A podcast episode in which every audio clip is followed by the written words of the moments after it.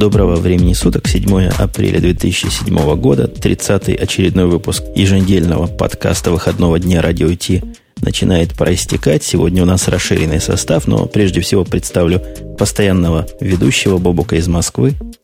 А я, в свою очередь, хочу всем сказать здравствуйте, добрый вечер. И, конечно, хочу представить э, Женю Умпутуна из Чикаго. Кстати, тебя не задевает, что я каждый раз называю твое имя? Да, чувствую себя фри, называй как хочешь. Отлично.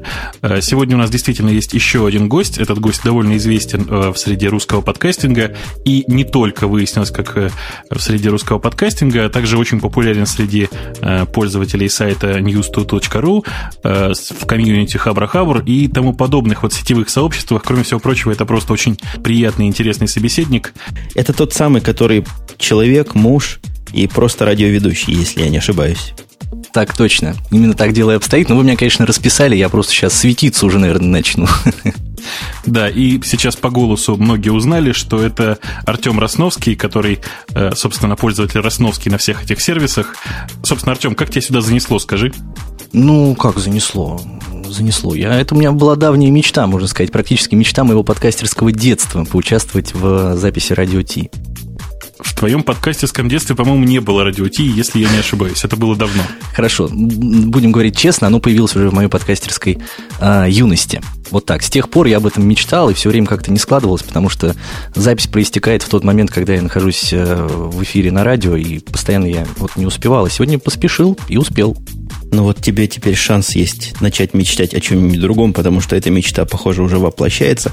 А скажи нам, как ведущий любителям, мы правильно сделали, что гостя последним представили? По-моему, это как-то не по правилам.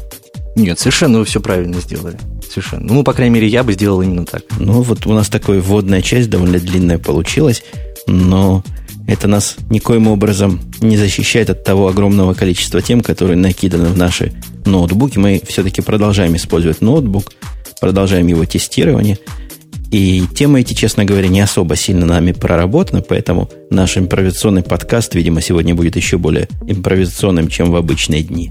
Да, я чувствую, что сегодня будет еще больше анекдотов и идиотских шуток, которыми, в общем, наш подкаст в последнее время и славится. Э, происходит это исключительно потому, что не хватает времени на подготовку.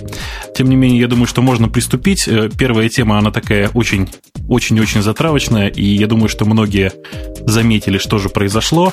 А говорю сейчас о том, что в понедельник, если я не ошибаюсь, да, и в среду э, с глобальным интернет-пейджером ICQ, так популярным на территории России и стран, в странах СНГ, произошел некоторый глобальный сбой, который э, привел к практически неработе в течение 4 часов э, на территории Европы и на территории США точно так же, если я не ошибаюсь. Да, вот эта тема как раз хорошо мы перешли от э, от несуразностей всяких. Это какая-то несуразность. Тебе не кажется, что есть такой сервис, у которого есть глобальный сервер, который упал, и весь мир плакал в течение этих четырех часов? Кстати, кто-нибудь из моих собеседников заметил это падение и проливал свои горючие слезы? Ну, я скажу так, я заметил, что у меня пропал список контактов, у меня Adium, вы знаете, да, там можно подключить все практически системы существующие, вот эти мессенджеры.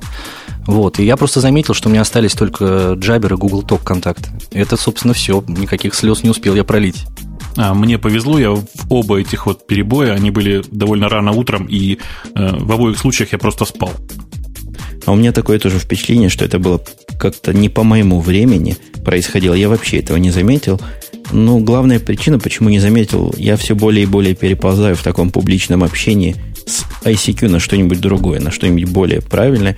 Кстати, я тебе хочу задать провокационный вопрос, на который ты любишь давать прямые и нелицеприятные ответы. А что ты про ICQ думаешь, коллега Бобук? О, так, мы выехали на любимую тему. Я уже умею запикивать, так что чувствую себя свободным. Отлично. Я не буду сегодня э, резко высказываться. Я считаю, что ICQ это отличный сервис, э, практически идеальный сервис, разработанный в 97-м, если я не ошибаюсь, году, и с тех пор практически не развивавшийся дальше. То есть это э, отличный показатель сервиса, который прожил 10 лет и совсем немножко, пожалуй, устарел именно вот этой идеологии единого сервера. Все остальное меня в ICQ устраивает, ну, практически на 100%. Как-то ты меня удивил своей мягкостью. Но я тоже помню прекрасно, я как раз тогда жил в Израиле, когда он в 97 году вышел, я хватал себя за голову и, и спрашивал сам себя и окружающих, а почему я такого не написал. Потому что, в общем, за этим сервисом с технической точки зрения, во всяком случае на начальных этапах, пока они свистелок не накрутили, не было ничего более чем правильной идеи и вовремя реализованной. На самом деле реализация там, конечно, оставляет желать лучшего. По крайней мере, вот на сегодняшний момент это кажется довольно странной вообще системой самой по себе. Тем более, что после покупки, собственно, компании Mirabilis, э, такой глобальной большой компании AOL, э, с тех пор произошло очень много изменений внутри. Э, тем не менее, кажется, что ничего серьезно не изменилось. И вот ICQ как была, так и осталась. Она разве что вот клиент ее разбух. Тем не менее, вот ICQ по-прежнему почему-то на территории России считается самым популярным клиентом. И не то чтобы считается, действительно так. А, нынешний представитель э, ICQ в России – компания Rambler. Я думаю, что многие про это знают. И с сайта ICQ.com, если ты приходишь с российских айпишников, скачивается брендированный Rambler клиент. Э, тем не менее, насколько я понимаю, у самого Rambler серверов ICQ нет, и все сервера стоят по-прежнему в Америка Онлайн. Но вот Яндекс, как идеологически правильный и близкий к гикам сервис, он не двигает какой-нибудь джаберовский такой, главный джаберовский сервис России. Ох, значит, главный джаберский сервис России называется Jabber.ru. Э, я думаю, что многие его знают. Э, мы не то чтобы там как-то серьезно его поддерживаем, да, но э, те сервера, которые сейчас, на которых сейчас работает Jabber.ru, стоят в нашей серверной, и это наши сервера, и мы, в общем, всячески помогаем э, ребятам с этим делом как-то уживаться для того, чтобы это было для них не очень накладно, потому что нам кажется, что Jabber это э, приятная и правильная технология, такая же, как, наверное, там технология email, Э, потому что это распределенная система, которая позволяет децентрализовываться как-то и более корректно, что ли, работать. Одну секунду я отвлеку ваше внимание до того, как передам микрофон в зубы нашему гостю. У меня тут на заднем плане кричат, лает и пищат. В, в квартире набралось две собаки и три девочки средним возрастом, я имею в виду девочек около 6 лет, так что вы себе можете представить мои аудиоусловия, будьте к нам снисходительны. А теперь, Артем, скажи нам что-нибудь умное. Вот что-нибудь умное про твое отношение к ICQ и Джаберу, или не к Джаберу, или к ICQ, но с точки зрения простого человека, далекого от наших гиковских заморочек. Да, я скажу, что по поводу умного это уж точно совершенно не ко мне. А что же касается ICQ, мне во всей этой истории больше всего не нравится а, тот факт, что, насколько я знаю, сбой был связан с тем, что компания, вот владелец ICQ, в настоящий момент вводит какую-то новую систему рекламы, которая будет появляться прямо в окне с сообщениями. Вот, и более того, значит, э, я сейчас, наверное, не найду, где я это вычислил, чуть ли, по-моему, не на Хабре. А, вот. Более того, эта система будет контекстная, то есть э, фактически эти сообщения будут э, каким-то образом анализироваться, и на их, основ... на их основе будут а, показываться какие-то рекламные баннеры или какие-то текстовые ссылки, вот что-то такое. То есть из-за того, что они хотят срубить побольше денег, а, на некоторое время были отключены практически все пользователи. Это совсем некрасиво. Ну, пока что это, конечно, только слухи.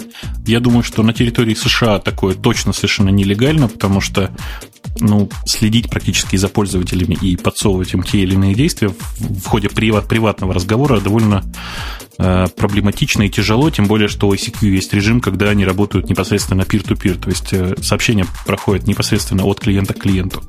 Тем не менее, действительно, слухи такие насчет того, что э, неполадки сервера были связаны с изменением протокола на серверах AOL, действительно, я очень часто слышу в последнее время, и вот два последних сбоя связывают именно с этим.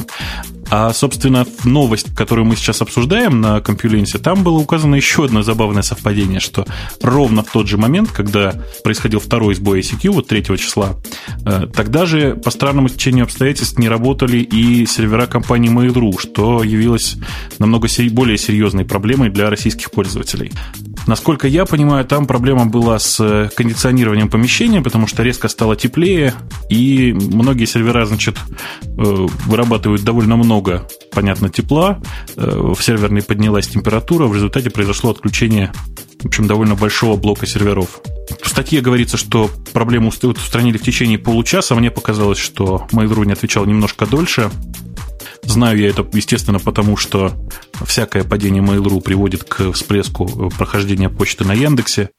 Довольно ощутимая действительно была проблема, потому что, понятно, Mail.ru это, наверное, примерно 50% всей проходящей в России электронной почты. Вот хотелось спросить у вас, как вы считаете, насколько э, большой проблемой является вот такая ситуация, когда есть э, какой-то главный поставщик почты, что ли? Вот смотрите, это та же самая проблема, что с ICQ на самом деле, потому что ICQ, у них просто единые сервера, и это один источник всей информации в данном случае. А с Mail.ru просто проблема на, наверное, каком-то другом плане, на, на плане социальном, но при, при этом, мне кажется, очень параллельная какая-то. Ну вот вопрос, конечно, интересный. Я, кстати, пока не забыл, э, поправлю то ли сам себя, то ли сам тебя. Э, не такая уж и новость ставить рекламу в зависимости от результатов частной переписки. Всеми нами любимый Google в виде своего флагманского, одного из флагманских продуктов Gmail это делает довольно давно и довольно успешно с точки зрения финансов, вставляя в ваши имейлы контекстно-зависимую рекламу, так что я не думаю, что здесь будут какие-то уж такие судебные наезды. А что касается главного сервера, а, собственно, какая еще система возможна в смысле имейла? У тебя есть какие-то альтернативы? Системы распределенных серверов, где падение одного ящика не приводит ни к чему вообще? Я, например, знаю огромное количество мессенджинговых платформ, которые, собственно, построены на peer-to-peer схеме, которая не требует серверов вообще как таковых. Не, ну, грубо говоря, и приближая всю эту, э, все эти наши две темы обозренные, я не вижу никакой особой сложности технически реализовать доставку почты по Jabber подобным протоколам. То есть при помощи routing а XML сообщений по большой сети. В этом смысле routing может ходить разными путями, и мы тоже можем быть более или менее оторванными от центральных серверов. Как со стороны этого самого простого человека с улицы, который...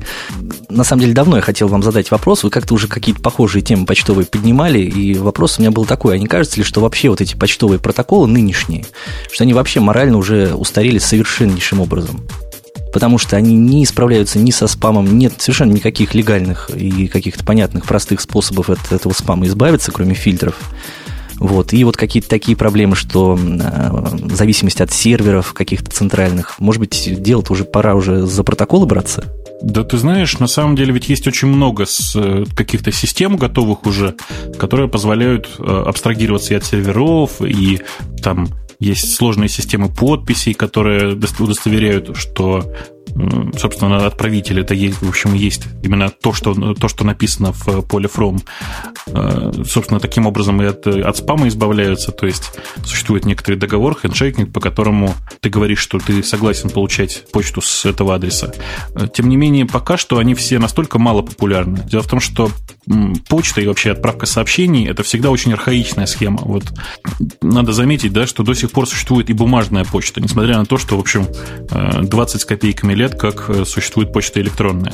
Тем не менее, почта ходит и бумажками, и я просто по себе очень хорошо знаю, что, вот, например, есть очень прогрессивный во многих отношениях протокол IMAP, э, который позволяет э, намного больше операций с почтой.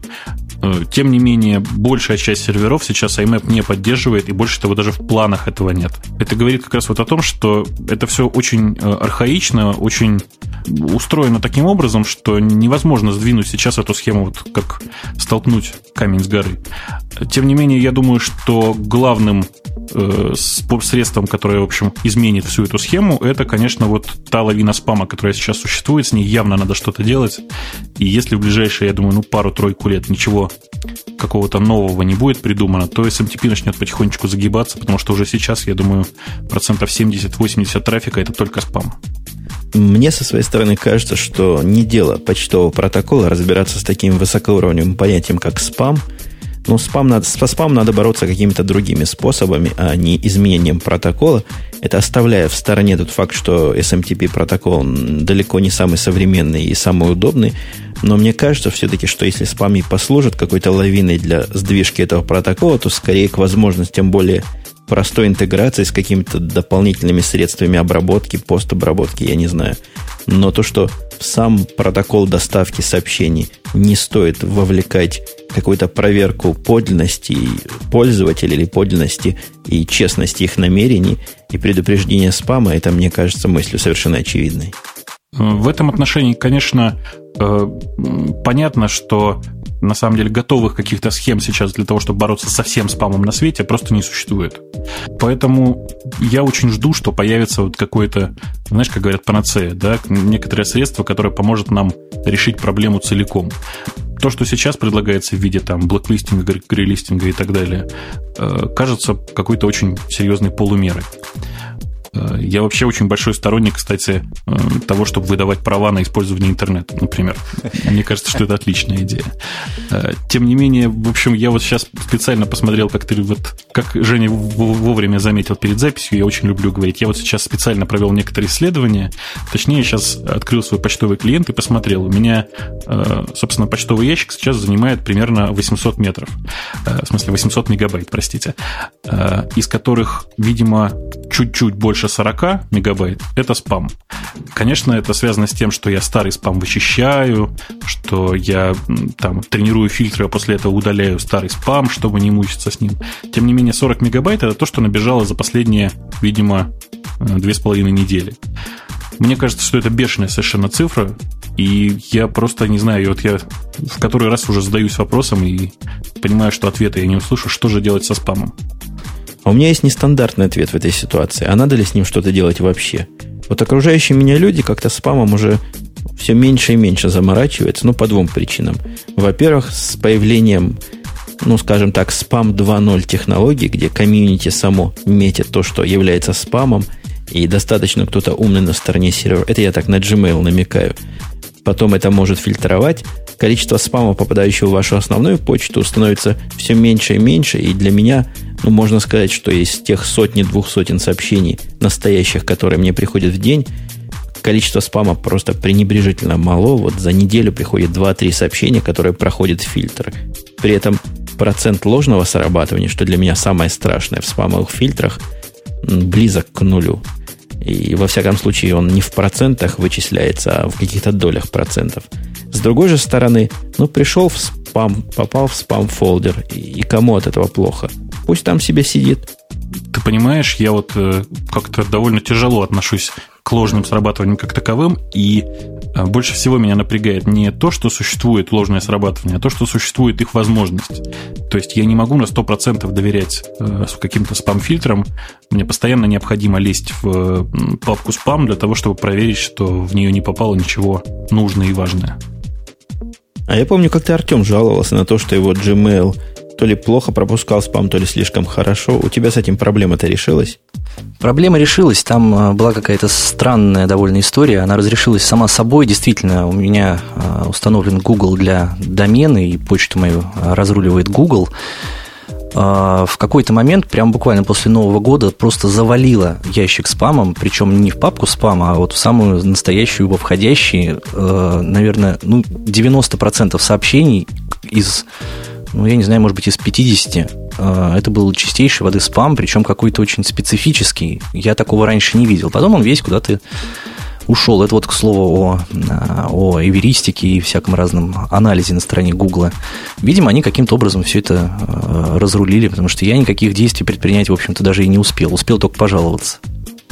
У нас есть продолжение мейловой темы, плавно переходящие. Опять же, в Google переходящие. Google по следам нашего выступления в прошлом подкасте, когда мы хвалили или подчеркивали Яхо, в том смысле, что Яхо теперь дает неограниченный объем имейла, как, в общем, и многие российские провайдеры, как сказал в прошлый раз коллега Бобук. Так вот, Google, как мы уже выяснили, нас слышал, и Google принял адекватные меры. И действительно, меры очень адекватные, потому что компания Google заявила, что э, с какого числа? Я вот так и не увидел, с какого момента. Тем не менее, с, э, с какого-то момента компания Google предоставляет бесконечность плюс один э, количество свободного места на диске для, вашего, для вашей Gmail почты. Я так думаю, что вот бесконечность это будет почта, а плюс один это все-таки будет спам. Простите, что я опять вернулся к той же самой теме. Не, мне кажется, ты действительно в этот раз сообщение плохо читал. Здесь, в общем-то, речь идет о этом бесконечности плюс один не как о физическом факте, а скорее как концептуальной и такой идеологической базе. Они пытаются сказать, что сколько бы их конкуренты не дали, пусть это будет даже бесконечность, мы дадим на одно больше. На мой взгляд, это такая некая шутка юмора, похожая на то... Вы слышали, какую шутку замечательно Google устроил на 1 апреля?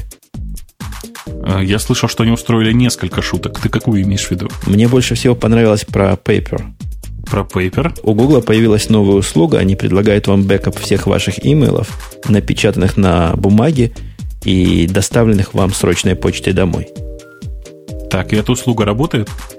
У них есть замечательная, совершенно официальная, стандартная страница. Я сегодня на нее, на нее случайно попал, где очень по-гугловски нарисованы картинки, как вы заказываете этот пеппер, как вы связываетесь, как вам привод, приносит посыльный кучу этой почты вашей. Все совершенно в таком серьезном виде. Но это 100%, 110% шутка юмора. Очень жаль, очень жаль. Также, видимо, как жаль э, многим нашим слушателям, что э, шутка из прошлого нашего выпуска про Microsoft оказалась, конечно, шуткой. Э, кстати, купилось, по-моему, подозрительно много народу. Это было подло. Это было просто подло с вашей стороны. Особенно если учитывать, что э, я на самом деле вас совершенно ни в чем не заподозрил, мне даже в голову не пришло, что это может быть шутка, потому что я не отследил, в какой именно день 1 э, числа, 1 апреля, или днем раньше вышел этот подкаст и вообще в датах потерялся. Вот, и э, я просто не смог, не успел сопоставить, что э, это действительно может быть 1 апреля, и что, я, что сегодня 1 апреля, что сегодня я вот вас слушаю, и что действительно вы сегодня шутите. А многие же наверняка слушали в понедельник и во вторник. Но на самом деле мы же там один раз все-таки сказали, чтобы, что это 1 апреля. Специально заготовили такую фразу, чтобы люди не, не сильно обратили на это много внимания. И, по-моему, получилось хорошо. По крайней мере, действительно, купилось, купились многие. Да. Вот это моя начальная ошибка про первый день весны и реакция коллеги Бобука на то, что не первый день весны, а наоборот, другой месяц. Это вот это была как раз домашняя заготовка, чтобы дать шанс внимательным слушателям понять, что их тут сейчас будут дурить я оказался невнимательным слушателем. Вернее, даже не то, что невнимательным, просто э, я вам доверяю. А, отлично. На самом деле я провел э, маленький эксперимент, поспрашивал у тех, кто действительно повелся, и выяснил, что самым главным аргументом для того, что это все, чтобы подумать, что все это очень серьезно, явились те самые слова насчет нормальной операционной системы по поводу возвращения с Ubuntu на нормальную операционную систему, как сказал Женя. И вообще вот весь этот разговор насчет э, альтернативных операционных систем, видимо, сказался очень серьезно. Многие даже начали негодовать, э, особенно это касается посетителей сайта Arpod, потому что там, видимо, все-таки менее гики, и они намного меньше привыкли к подобным шуточкам. Меня особенно поразил просто до самой глубины души комментарий одного из слушателей, то ли на Арподе, то ли на Хабре, который вычислил, что это шутка, и в процессе, в первой половине своего комментария смеялся над нашей шуткой, а в конце заметил, что все-таки стало очень мало критических материалов про Microsoft, и вот его резануло мое упоминание Ubuntu как худшая операционная система по сравнению с э, Microsoft Windows. В общем, шутка удалась, я считаю. Э, будем надеяться, что до 1 апреля следующего года наше шоу доживет, и мы пошутим еще как-нибудь не менее оригинально. Я думаю, что можно потихонечку забыть об этом и двигаться в сторону э, какой-нибудь новой новости интересной. Э, Google Desktop в Mac. Как тебе новость, собственно? Совершенно не шутейная новость, хотя если бы мне кто сказал, что Google будет делать замену Spotlight для Mac, я бы покрутил пальцем у виска и сказал, вы что, ребята? Дело в том, что это же не просто замена Spotlight, они позиционируют его как замену всех сторонних приложений, одним пакетом всех сторонних приложений, которые есть вот для такого productivity под Mac, а, в том числе и Quicksilver, который вы все знаете, и Pathfinder, короче, они пытаются заменить сразу все одной программой. Вот, но, насколько я понимаю, я его уже попробовал, в общем, ну, я не знаю, у вас как впечатление? Я пока не в восторге. Я не знаю, мне понравилось, в общем. И, и мне тоже понравилось. Мне, у него есть скрытые возможности, на него надо смотреть пристально. Самая главная возможность, которая, я не знаю, насколько скрыта или открыта, он индексирует файлы не совсем те, которые индексирует Spotlight, и им найти иногда можно больше. Ну, например, можно найти в тех страницах, которые вы когда-то посещали и которые в кэше у вас сохранены. Он умеет это делать грамотно, и это очень полезная фича. Вторая полезная фича, которая мне показалась просто, не скажу, что революционной, но правильной. Теперь-то этот гугловский поиск по десктопу вмонтирован в ваш браузер. Теперь появляется там такой пункт десктоп, который коннектится к локальному серверу, и таким же самым интерфейсом, как вы ищете по вебу, вы можете искать тут же в том же самом любимом, надеюсь, вами Firefox и по своему локальному диску. Ну, это, конечно, очень приятная возможность, хотя меня гораздо больше заинтересовало то, что он э, действительно умеет э, индексировать тот кэш браузера, который у меня, в общем, образовался, и что, а что самое важное, он отлично индексирует э, вардовские документы, чем, в общем, Spotlight не особенно, честно говоря, отличался. Э, собственно, у меня довольно много вардовских документов сейчас, и вардовских, и PowerPoint, и вот таких вот файлов из Microsoft Office. Э, Spotlight с ними дружил не очень, прямо скажем. И Google Desktop в этом отношении очень большая радость. Другое, другое дело, что тот Google Desktop, который мы сейчас имеем для Mac, все-таки немножко отличается по поведению от э, Google Desktop для Windows, и это кажется мне немножко неправильным. Потому что я бы хотел увидеть, чтобы э, Google Desktop под Windows и под Mac работал совершенно одинаково. А у вас не вызвало никаких вопросов его поддержка русского языка? Ни у кого не возникали проблемы?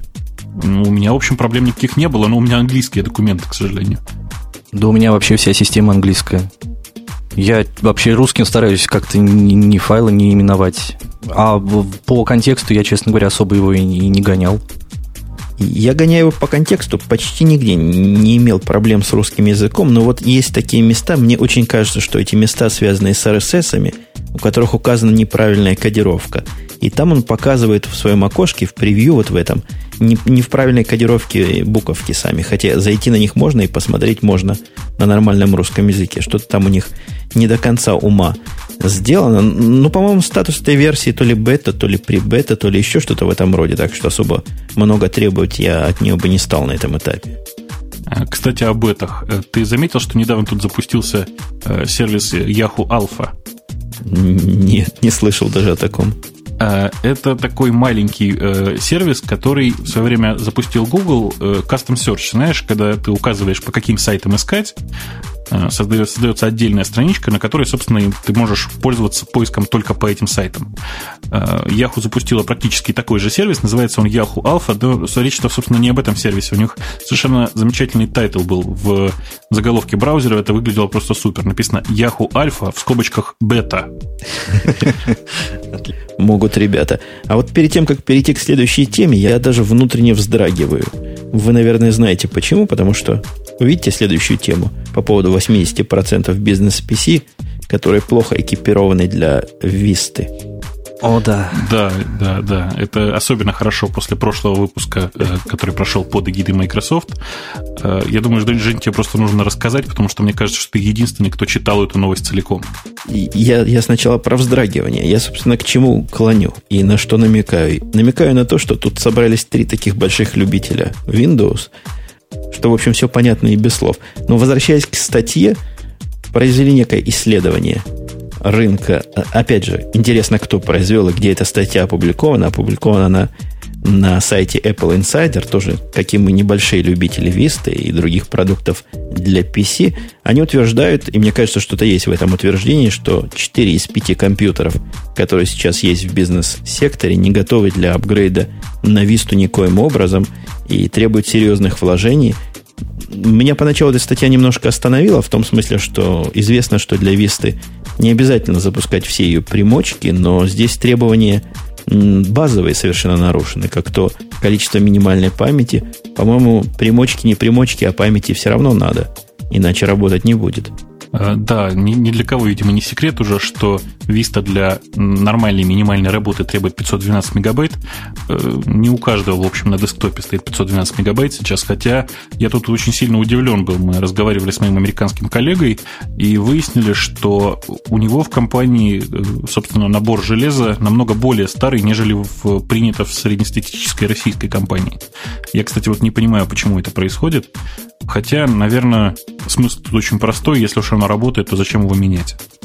Ну да, я, я тоже скорее так. У нас не такая компания, в том смысле, что железо заказывается по желанию, и на железо денег не жалеют, но я встречал большие корпорации, большие финансовые компании, которые еще я не знаю, два года назад работали на Windows 98 и на соответствующих компьютерах со 128 мегабайтами памяти. Э, собственно, да, я вот сейчас э, смотрю на свой десктоп, у меня гигабайт, конечно, на этой вот машине, на которой мы сейчас записываемся.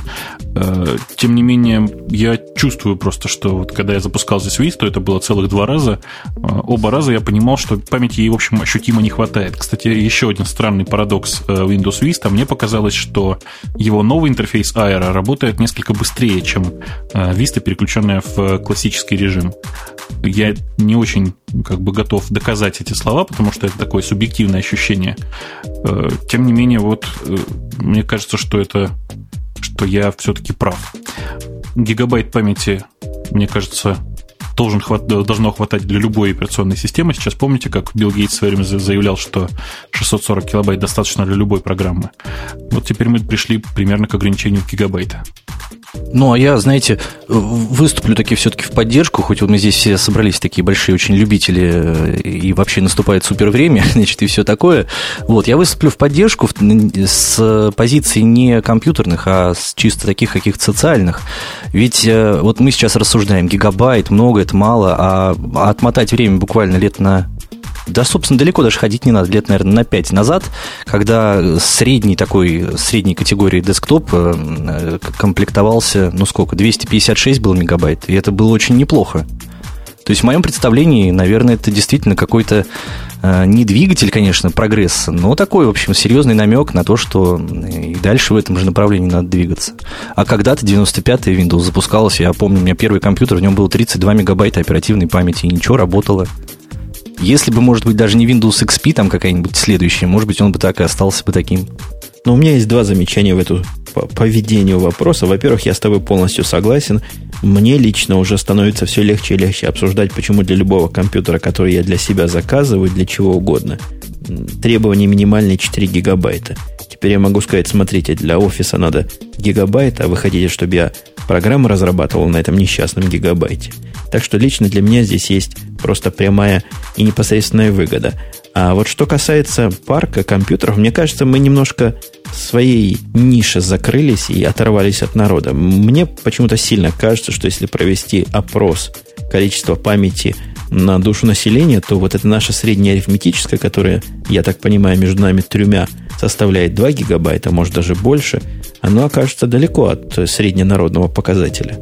Да, наверняка, скорее всего, это так, потому что, ну, действительно, мы как-то очень, наверное, гики и люди, которые привязаны во многом к компьютеру, ну, по крайней мере, мы с тобой, Жень, э, в общем-то, типовому человеку чаще всего гигабайта и не нужно было, и 512 и не нужно было. Э, хотя геймеры, конечно, в общем, тоже на память были падки всегда. Ну вот, кстати, еще и про геймеров, если говорить. Ведь э, игры фактически двигают индустрию. Это вот сколько я себя помню, э, столько примерно времени индустрию и а, процессоров какое-то время они двигали все вот эти вот э, постоянные пентиумы со второго на третий, с третьего на четвертый. Вот, по крайней мере, в том в кругу, в который я, за которым я имел возможность наблюдать, а, люди апгрейдили компьютеры только потому, что там выходили какие-то игрушки или старые начинали играть быстрее. Только поэтому они апгрейдили. Совершенно, а, я подозреваю, что для офиса совершенно не обязательно гигабайт. Вот просто за себя скажу, у меня этот офис и не стоит, а тот текстовый процессор, который здесь встроен в macOS, мне его хватает за глаза просто выше крыши. И ему совершенно не гигабайт, ему, я подозреваю, что ему и 10 мегабайт будет достаточно. А у меня к игровой индустрии есть претензия. Я, я осознаю, что они, конечно, двигают куда-то и что-то, но то, что и то, куда они это двигают, меня уже довольно давно не устраивает. Вот эти дикие видеокарты с какими-то чудовищными ускорителями и огромными холодильниками на борту, гудящие сильнее, чем компьютер вместе взятый или специализированные процессоры, которые сейчас и в PS3, и в Xbox, которые, в общем, по большому счету так ни на что другое использовать и не научились, куда они нас ведут? Какую нам пользу эти игровые индустриаторы дают? Ну вот э, по поводу пользы есть же какой-то проект, который э, как раз пытается в каких-то прикладных задачах использовать те вот мощности графических всяких карт в чисто вычислительных целях. То есть э, они часть вот этих вот всех гигагерцев, которые установлены на видеокартах, оттягивают в пользу, э, так сказать, основной деятельности компьютера. Я здесь, правда, не силен, это я вот то, что краем уха, так сказать, слышал. Ну, я вот могу напомнить, что давным-давно, когда вышла PlayStation 2, ходили рассказы и слухи, что это такая мощная вещь, и этой штукой можно чуть ли не баллистические ракеты запускать, и поэтому она будет ограничена для ввоза или для вывоза в какие-то страны третьего мира. И что? И полнейший пшик с этого получился. Кроме как в игры играть на PlayStation 2, по-моему, никто ничего особо не сделал. И всю ее мощу ее графических систем никто нигде не использовал. По поводу баллистических ракет, вы же знаете, да, наверное, если открывали когда-нибудь инструкцию вот к нашим э, с вами компьютерам, э, Макинтоши, которые, вот там написано, что этот компьютер ни в коем случае нельзя использовать для как раз управления авиатранспортом, по-моему, пуском баллистических ракет. Все по-честному. Я, кстати, да, готов поклясться, что я ни разу не управлял э, со своего десктопа и со своего ноутбука ни баллистическими ракетами, ни авиацией, э, ни танковыми клиньями, вообще не занимался, собственно, ковровым бомбометанием и всеми подобными военными действиями я вообще никогда не занимался. И, ну, всякий гик знает, что для управления тактическими ракетами, потому что гики-то стратегией не занимаются, они все больше тактикой, надо использовать Linux и предпочтительно Ubuntu. Э, да, вы, вымыли ли вы свою Ubuntu сегодня? Э, простите, не просто не удержался. Э, на самом деле, я сегодня буквально заскочил в магазин Apple Store, который сейчас называется Restore, если я не ошибаюсь, посмотреть на нынешние цены на продукцию Apple в России. И до сих пор меня, в общем, неприятно поколачивает. Вот, Жень, ты так вот просто на вскидку не помнишь, э, почем ты покупал своему, как ты говоришь, мальчику? У тебя у мальчика 24-дюймовый iMac или 17-ка? Нет, между ними, там 21, по-моему. Двадцатка, 20. Ну, Почем как, ты его брал, ты не помнишь? Как по прайс-листу, по-моему, 1499 он стоит со всеми наворотами. 1499 у нас стоит младшая модель 17, 17-дюймового. Вот примерно так. 21 1499, если я не ошибаюсь, это самая продвинутая с точки зрения процессора и всего была модель. Просто мне было модель побольше тяжело нести до машины. Я тебя понимаю. Я вот просто сегодня смотрел на э, цены на 24-дюймовый iMac, э, который, собственно, я в очередной раз хочу проапгрейдиться на десктопе. Э, посмотрел я на цены. В общем, примерно 79 тысяч рублей, если считать, что курс сейчас меньше, чем 26, э, собственно, рублей за доллар. Понимаем, что цена не очень приятная, не очень какая-то честная. Поэтому мне, честно, тяжело вот сейчас э, смотреть на ох, ну, новость о том, что Apple выпустила более дешевый э, Apple Cinema Display, потому что и цены на мониторы Apple, Apple у нас тоже не самые хорошие, конечно. Но здесь надо сказать, новость, конечно, приятная. Собственно, речь идет о том, что самый дорогой Cinema дисплей его 30-дюймовый стоит теперь 1800 американских долларов, 23-дюймовый, такой, как у меня здесь стоит на столе, стоит 900 долларов, и вот тот поменьше, он стоит 600 долларов. Я точно помню, что покупал, правда, не за свои деньги, вот этот дисплей за 1300 долларов, или даже 1400, а теперь он стоит 900. С тех пор он два раза подешевел. Приятная цена падения, но справедливости говоря, и положа руку на все откровенные места, цены все равно заоблачные. Все равно падение цен на другие дисплеи у других производителей гораздо более заметно, чем здесь. А ты их сравнивать пробовал, скажи? Просто не внешне, а по картинке. Для кого не секрет, что я к Dell отношусь более чем холодно.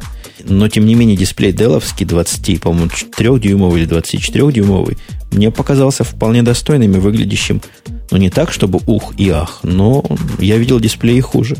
А цены?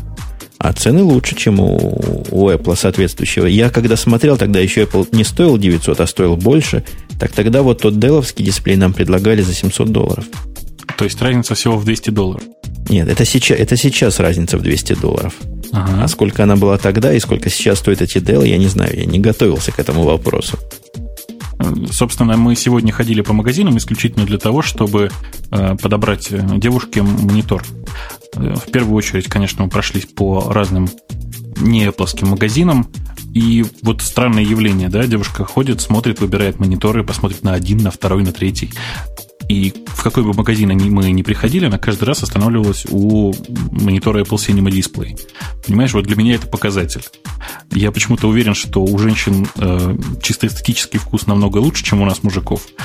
Поэтому, видимо, вот 200 баксов это довольно жалкая наценка за намного больше эстетизм самого устройства. Я подозреваю, что, наверное, снижение цен, оно до нас рано или поздно докатится, потому что вот предыдущая волна, она до нас докатилась. Они у нас теперь, э, вот самая младшая модель, я его тоже буквально что на днях видел, она стоит около тысячи долларов. То есть уже не полторы, как это было раньше, и не три с половиной, как это было еще раньше. Вот. Но я, опять же, я все свою линию гну. Тот факт, что Apple мониторы уже давно довольно не комплектуются никакими разъемами VGA, я, конечно, могу сейчас соврать, но, по-моему, не комплектуются. Не комплектуются не же? Не комплектуются, совершенно верно. Вот. Э, это, в принципе, наводит на мысль о том, что они стараются идти э, на полушажка впереди. Потому что, конечно, сейчас все к этому постепенно склоняются, все эти цифровые входы-выходы. Вот. Э, и вот здесь, в принципе, есть еще на эту тему новость. И сдается мне, что на самом деле вот именно за это, за самые последние какие-то потребительские технологии в своих продуктах, они и берут свою, свою вот эту цену. Ну, технологии технологиями, но, опять же, мы если вы сравнивали когда-нибудь рядом стоящий Apple дисплей и дисплей другой, у меня, повторюсь, на столе стоит три дисплея. Один Dell, один... Это я голову свернул в сторону посмотреть. ViewSonic и один Apple. Но их трудно сравнивать по всему, по цветопередаче. Я ни фильмы, ни фотографии, ничего такого, что как-то связано с цветом и яркостью, не могу делать на чем-то, что не является Apple дисплеем теперь. Так что берут они не только за идеи, но и за, можно сказать, по-моему, превосходную реализацию. Безусловно, безусловно. Да, конечно, это действительно так. Насколько я понимаю, у Apple сейчас э, сами дисплеи, то есть сами панели производит компания Sharp по специальному заказу. Э, и говорят, что, в общем, себестоимость у этих мониторов достаточно высока, потому что сама компания Sharp такие мониторы не производит.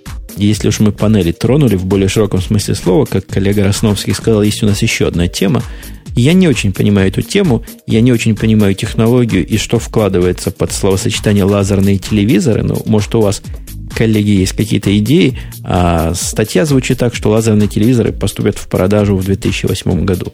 Я, честно говоря, не понимаю этой технологии. То есть я прочитал обе новости, и ту, что пришла к нам с Compulent, и та, что была на Daily Tech. Э, и я не, не понимаю, в чем здесь, собственно, идея-то. То есть понятно, что люди изобрели некоторую э, новую схему для создания изображения на плоской поверхности. Тем не менее, в чем здесь ноу-хау и чем она лучше, чем предыдущий, я, например, не знаю. Но мне сдается, что э, лучше она будет с точки зрения размера, наверное, точки, потому что лазерный луч, насколько я могу судить, да, по тому, какова плотность записи, например, на DVD, он может создавать точки просто просто совершенно незаметного размера, и из-за этого, видимо, будет сильно повышаться четкость. Мужики не согласны. Вот чувствую, что да, оба не согласны. Да. Ты почему не согласен? Я не согласен, потому что проблема эта, в общем, не стоит с точки зрения разрешающей способности матрицы уже довольно давно. Матрица в моем Sony как раз такая, которая по максимуму может передаваться хоть как-то либо эфиром, либо э, Blu-ray или HD DVD плеером. И сколько бы ты там точек больше не поставил, и чем они меньше бы не были, качество картинки это уже не прибавит. Тогда в чем же хитрость? Вот в том-то и дело, что мы оба, видимо, с Женей не понимаем, в чем здесь такая э, супер идея этого самого лазерного телевидения. Э, я не знаю, может быть, я не знаю, может быть, оно все-таки дешевле получается, может быть, еще что-то. Э, тем не менее, там уменьшение точки, оно приводит к огромному количеству других проблем. Э, главное из которых это то, что все равно разрешение выше, чем HDTV, сейчас никто не предоставляет, и смысла делать там точку меньше, чем э, размеры экрана на соответствующее количество пикселов, все равно никакой. Со своей стороны, я, честно сказать, вот могу поднять руки и сказать, сдаюсь, я не понимаю этой технологии. Я еще могу добавить, что если, если уж мы в вопросы резолюции уперлись, это вопросы близкие к резолюции на фотоаппаратах и на всем таком, где считается почему-то маркетингово, что чем больше точек, тем лучше. Здесь же, мне кажется, чем больше точек будет, тем станет хуже, потому что понадобится больше процессорной мощи для аппроксимации этой картинки. Это как оно будет их округлять и соединять несколько точек в одну, это вопрос тоже алгоритма. Тонкая-тонкая здесь наступает. Но вот что касается технологий, технология, мне кажется, более-менее очевидная. Технология в том, что есть три луча, которыми светят на что-то, что умеет эти лучи ну, как-то фокусировать на себе. Ну, например, на какую-нибудь матовую поверхность я мог бы себе представить. Конечно, в жизни она будет не матовая, это будет какая-то химия. Технология, в сути, по сути, похожа на технологию электронно-лучевых трубок, но вот как они избегут размеров для того, чтобы все это дело отклонялось, как это все будет в практике, и не вернемся ли мы обратно к этим огромным ящикам, вот вопрос для меня вопросов. Ну вот речь идет про толщину, про, э, про прототип э, с толщиной в 27 сантиметров и диагональю 55 дюймов. Мне кажется, это показатель очень неплохой. Я, честно говоря, боюсь представить себе дома у меня телевизор с диагональю 55 дюймов. Как-то просто страшно мне. Я вот я, что на нем смотреть-то? У тебя такого дома большого нет, ты хочешь сказать? Я хочу сказать, что у меня дом не очень большой, да, я вот с удовольствием бы, наверное, поставил его на кухне вместо окна. А я вот столкнулся с проблемой, что с моим 40-дюймовым плоским телевизором, когда смотришь на нем картинку обычную, не HDTV, а обычного телевидения, не хватает размеров квартиры, чтобы досмотреть его как следует. Хотелось бы отойти метра, наверное, на три с половиной, а дальше, чем на три метра не отойдешь от него у меня физически – и видна сегментация, видны проблемы. Для не очень большого дома и не очень больших салонов телевизоры, они только для HDTV, мне кажется, заточены.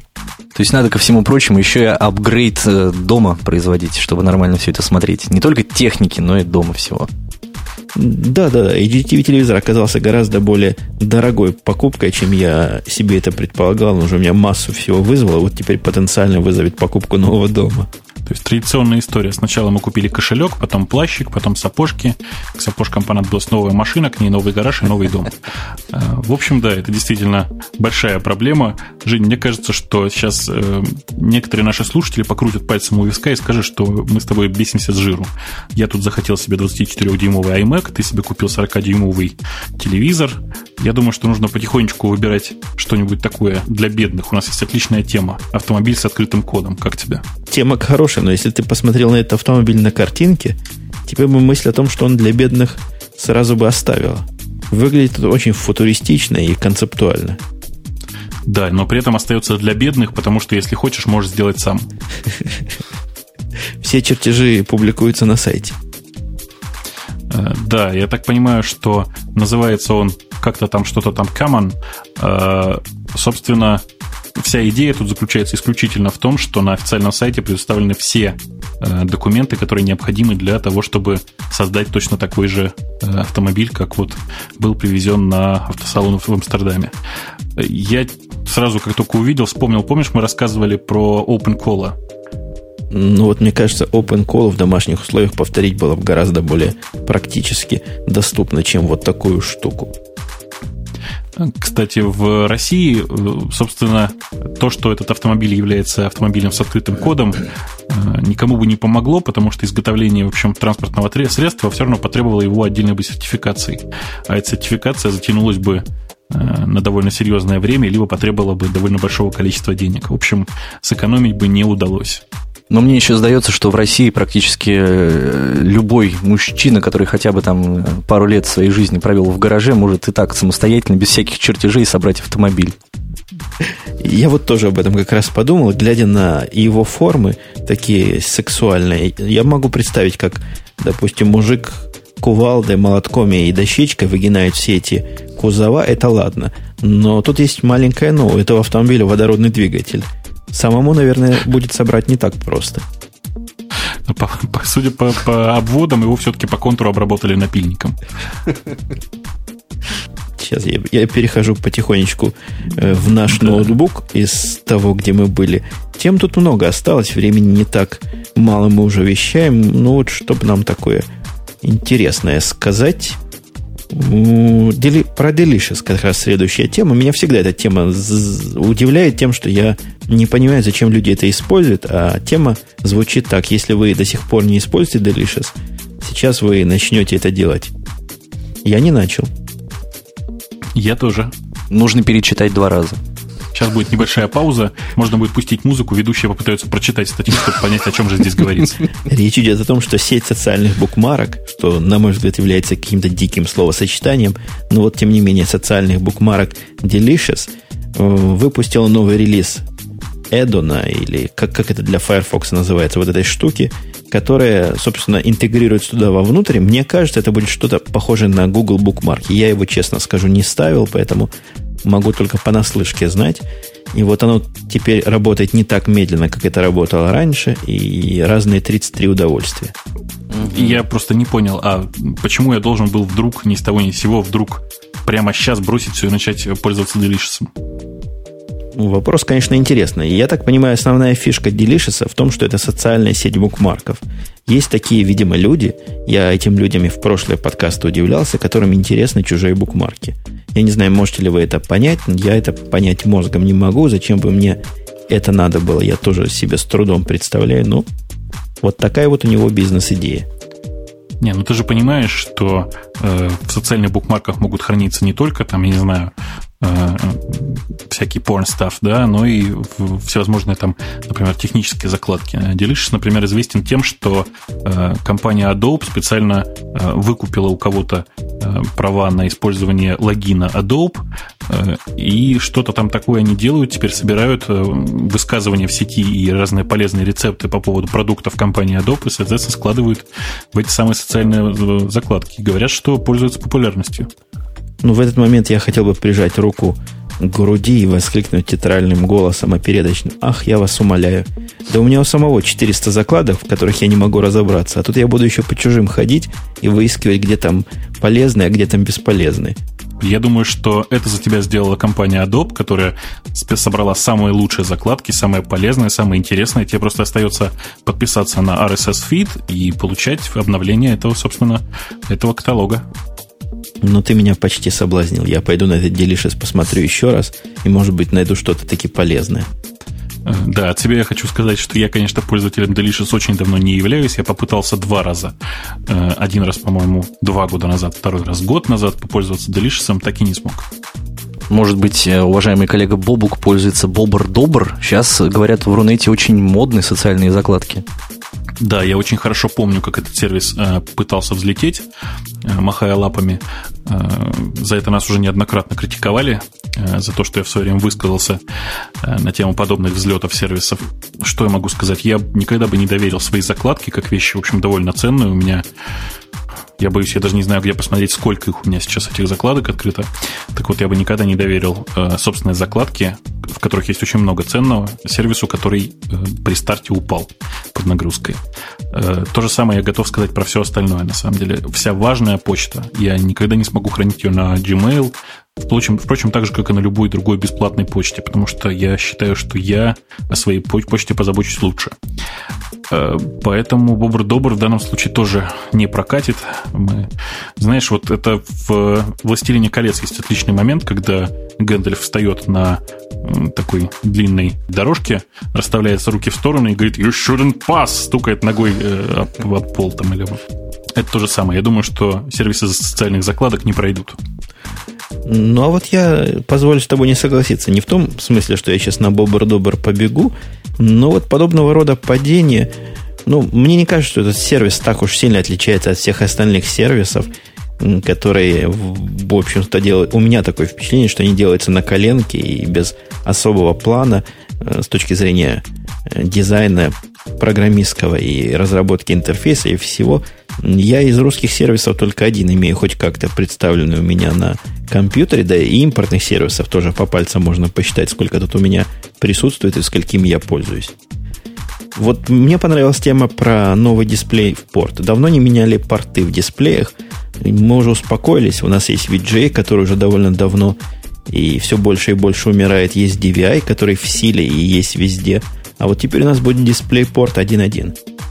Так а там же он какой-то какой-то он особо хитрый, он как будто бы в нем все в одном. Но в нем действительно все в одном, это просто отлично, это просто супер. И это еще один двигатель прогресса, который заставит нас всех срочно поменять мониторы, мне кажется. Как это в нем все в одном? Я смотрю на картинку, опять же, текст новости я не читал, но по виду разъема он сильно отличается как от VGA, так и DVI. Насколько я понимаю, по вот этому дисплей-порту а, могут идти все вот эти VGA и DVI, и все это, значит, в куче там как будто бы. То есть фактически через какой-то переходник к нему можно будет подключить любой доисторический или любой будущий монитор. Нет, но на самом деле там в статье все примерно так, но только очень примерно. А, то есть это некоторый новый разъем, который предполагается использовать вместо DVI и VGA.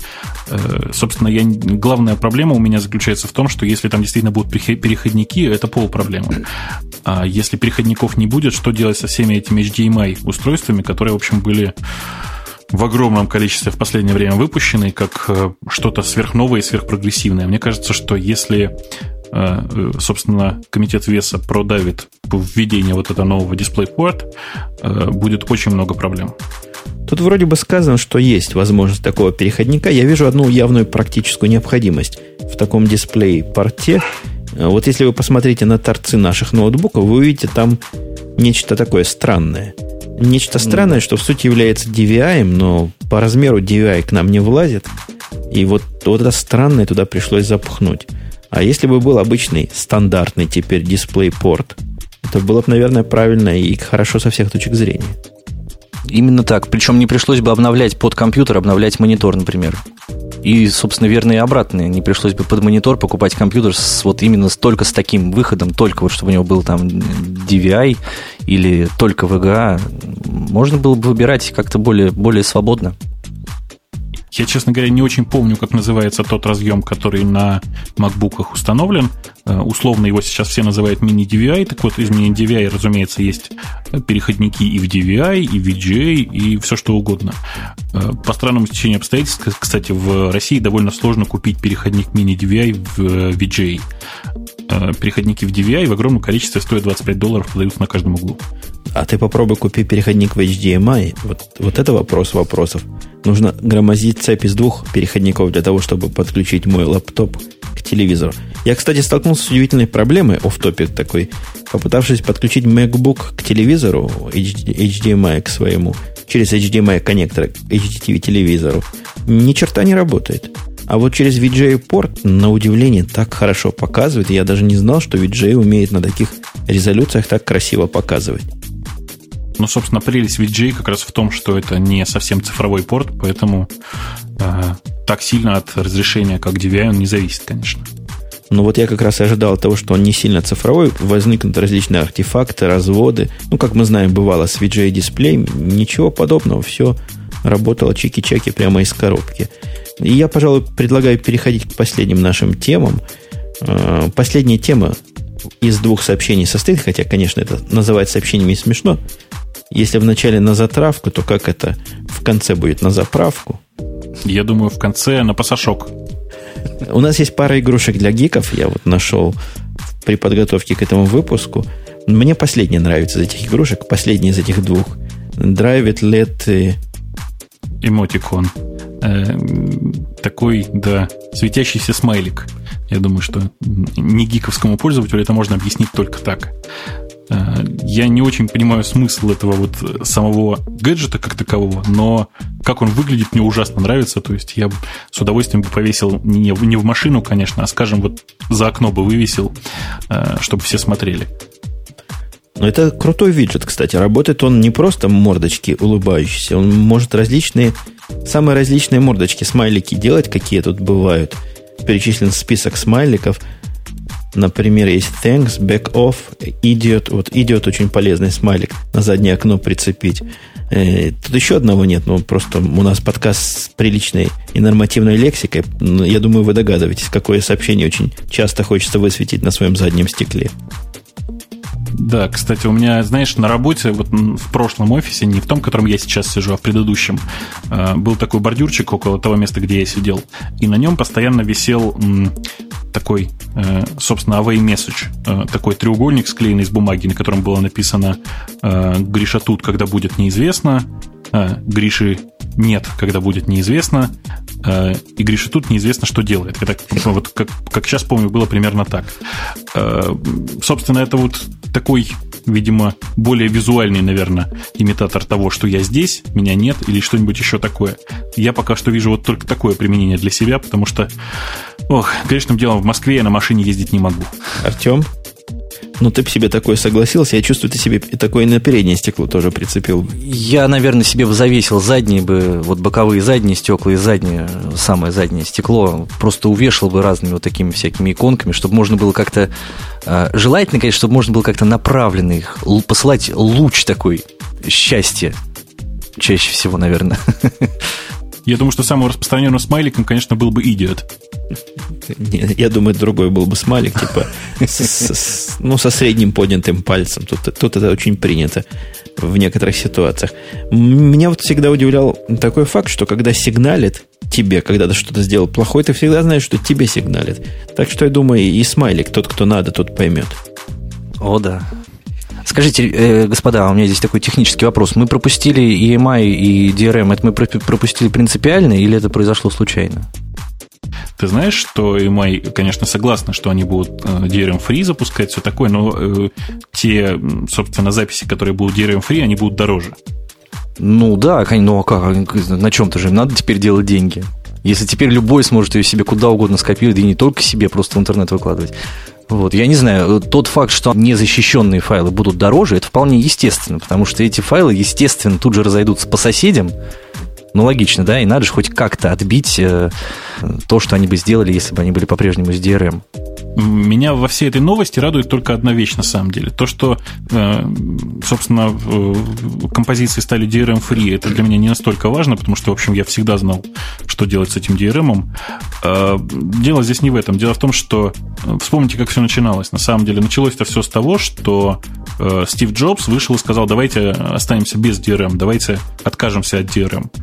И вот эта вот заводная речь Стива Джобса, вот этот э, текст, он как бы явно повлиял э, на, и на EMI, и, видимо, я надеюсь, повлиял и на других изготовителей музыки. Потому что, я не знаю, видимо, можно в последнее время преклоняться перед Стивом Джобсом, это совершенно гениальный оратор. Я, честно говоря, думаю, что может быть, это была и домашняя заготовка, что называется. Может быть, они вели разговоры с EMI э, до того, как появилась эта речь. Тем не менее, выглядит это именно так. Э, Стив Джобс попросил, и EMI сделал. Ну, у Стива Джобса сейчас же на самом деле в Европе достаточно серьезные есть трудности. И ему там задают очень много вопросов, в частности, почему в разных странах э, стоит музыка по-разному. Поэтому ему, конечно, надо какие-то телодвижения предпринимать, чтобы хоть как-то себя, ну, не то чтобы защитить, да, от всех этих нападок, но хоть как-то показать, что он движется в каком-то, э, ну, таком э, общественно полезном направлении. Не, ну, главный вопрос, который ему задают, это не потому, не только то, почему стоит по-разному, а главный вопрос, почему каким-нибудь зонам это не проигрывается то, что защищено Apple DRM. Но меня вообще эта история, я, видимо, ее подсознательно отпустил, потому что она меня раздражает. Раздражает меня в этой ситуации то, что тут из нас, во всяком случае из меня, с моей точки зрения, в очередной раз пытаются сделать идиотов. Нам сначала сделали плохо, потом как было, и теперь мы должны этому радоваться. Очень хорошая формулировка, Женя. Это вот действительно именно то, что я хотел сказать с самого начала. Я не понимаю, э, почему мы должны платить больше ни с того, ни с сего, на самом деле. Потому что, э, собственно, DRM-free она или нет, э, это означает только одно. EMI заранее говорит, мы сделали музыку дороже и пытаемся покрыть этим собственные расходы на то, что вы будете воровать. Ну почему? Я не буду воровать. Я не буду ее никуда копировать. Я буду использовать только для себя. Да-да, это одно. А второе, мне совершенно кажется очевидным, что они не пытаются нам жизнь даже вернуть, как было. Они пытаются решить свои технические проблемы. Проблемы совместимости, разные другие проблемы вот таким вот образом. Но не из-за хорошей жизни в, в Blu-ray и, по-моему, в HDTV отменили зоны, которые всех раздражали. Это было, с одной стороны, не, неэффективно, а с другой стороны, вызывало какие-то им технические проблемы. Нужно было разные диски производить то да сё, пятое, десятое. И здесь пытаются решать какие-то технические проблемы, а нам показывают, как большое, огромное одолжение и шаг навстречу будущему прогрессу. Достаточно сказать, что сейчас большинство контента, которое продается, оно DRM не защищено. CD-диски или вспомнить какие-нибудь кассеты, никогда они сроду не защищались, и никаких достижений в этом великих таких не ну, было. Еще бы защищались аудиокассеты, что ты. А, я на самом деле сегодня, выходя из, э, собственно, этого магазина Restore, прошел через подземный переход, а там огромадный магазин с э, эм, не очень, скажем так, легальными э, видеодисками. И глядя на все это, я понимаю, в общем, что да, без разницы, есть DRM, нет DRM, своровать всегда могут. Есть такая очень известная мудрость о том, что человек сломал, человек, э, человек, человек сделал, человек и сломать может. Поэтому защищаться здесь совершенно бесполезно было с самого начала. Зачем это все затеяли? Ну, может быть, для того, чтобы вернуться сейчас и сказать, вот мы вам ничего не защищаем, а зато все дороже. Ну, я предлагаю начинать завершаться, потому что я гляжу на эти больше, чем часа грязного времени записанного, и вы-то пойдете спать, господа хорошие, а мне все это монтировать. А, ну, зато все считают, что э, Собственно, это Радио Ти, это главный подкаст Евгения Путуна. А, господи, ты представляешь, у меня есть огромное количество знакомых, которые считают, что Умпутун это твоя фамилия. Вообще с этими псевдонимами очень много разных историй. Давай попытаемся отложить их на следующий выпуск. Нам действительно пора заканчивать. Я хочу всем напомнить, что это был 30-й выпуск э, подкаста Радио Ти. С нами был специальный гость э, Артем Росновский. Я надеюсь, что Артем обязательно присоединится к нам, ну, еще хотя бы разик или два, а может быть станет и тоже каким каким-нибудь постоянным ведущим. Подниму немножко свой образовательный уровень э, и непременно присоединюсь еще. Я надеюсь, что мы к следующему выпуску все будем приподнимать наш образовательный уровень и хотя бы читать те новости, которые вроде как подготовили. А, напоминаю вам, что с нами был постоянный ведущий Радио Ти, вообще отец-основатель всего и всея. Я думаю, самая главная звезда э, Russian Podcasting, хотя бы, хотя бы среди, скажем так, непрофессиональных радиоведущих. Э, Умпутун из Чикаго. Э, на его стороне сейчас, в общем, видимо, середина дня, а у нас здесь ночь, холодно, и, по-моему, пора заканчивать. Да, и на самый уж последок с той стороны был, конечно, Бобук, который, чтобы злые языки не говорили, это его тоже не фамилия, поверьте мне. Это раз. А во-вторых, он является как минимум 50% участником этого шоу. Ну вот на этом деле можно действительно заканчивать. Мы, как обычно, встретимся, услышимся где-то на следующих выходных. Все, пока. Пока.